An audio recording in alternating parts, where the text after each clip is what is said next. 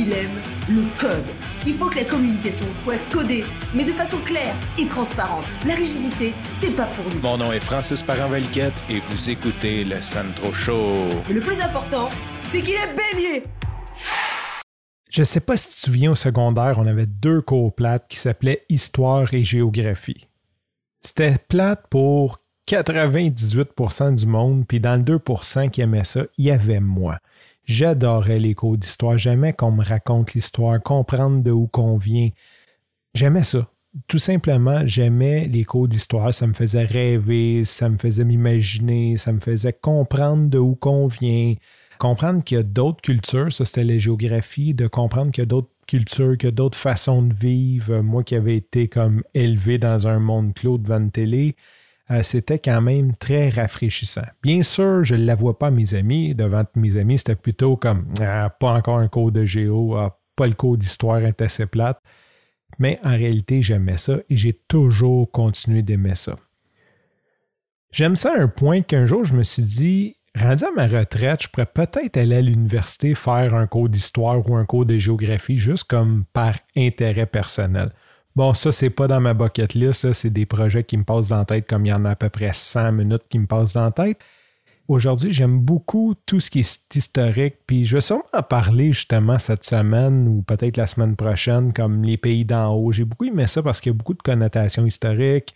Euh, j'adore écouter la série The Curse of Oak Island qui sont en train de chercher un trésor au Canada sur une île au Nova Scotia parce qu'il y a tout un volet historique qui parle avec des historiens, ils vont chercher dans les archives, tu sais, aussi de savoir comment qu'on fait pour retrouver cette histoire-là.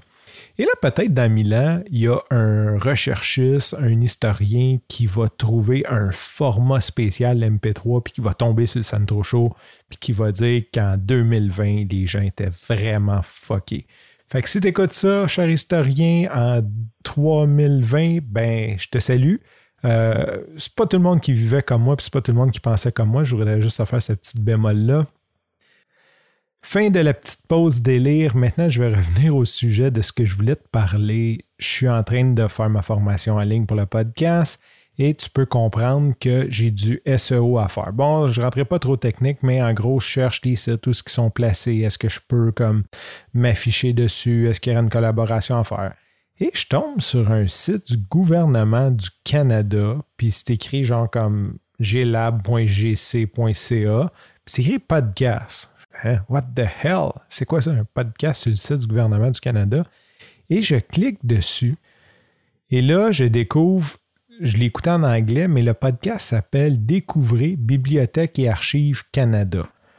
En anglais, le titre, c'est Discover Library and Archive Canada je commence à scroller là-dedans, puis ce que je me rends compte, c'est un podcast fait par le gouvernement canadien qui va chercher des faits historiques. Donc, chaque épisode est comme une histoire, est comme un cours d'histoire de choses qui sont arrivées au Canada.